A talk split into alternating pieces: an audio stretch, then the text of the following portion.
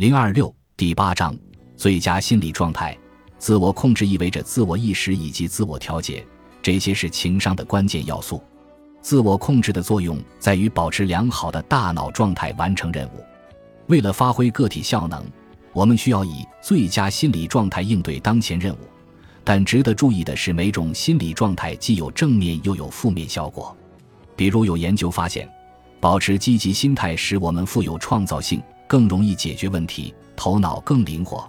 而且在很多方面决策更有效，但积极乐观同时也有不好的一面，比如我们往往容易轻信说服力不足的证据，决策过于仓促，或者没有对任务的细节给予应有的关注。另外，负面情绪也并非一无是处，至少它让人更加严肃。例如，这时候我们关注细节的能力增强，即便面对乏味的工作也是如此。因此，我们在审核合同之前最好保持严肃态度。我们消极时更有质疑精神，比如较少单纯依赖专家意见，而是深入探究，做出自己的判断。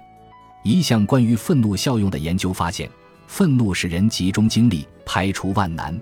比如面对刚刚打败自己的竞争者，愤怒能够激发我们的斗志，立志下一次再争高下。消极情绪的主要负面影响是让我们以及周围的人感到不快，而且在认知层面还存在更微妙的后果，使我们更悲观。因此，与乐观时相比，我们更有可能一遇到困难就迅速放弃。负面情绪使我们对任何事情都有一种消极偏见，从而影响判断力。而且，由于消极时我们不太愿意与人相处，团队融洽的关系就会受到损害。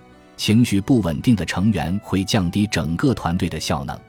接下来要介绍的是良好的大脑状态所带来的惊人表现——创造力。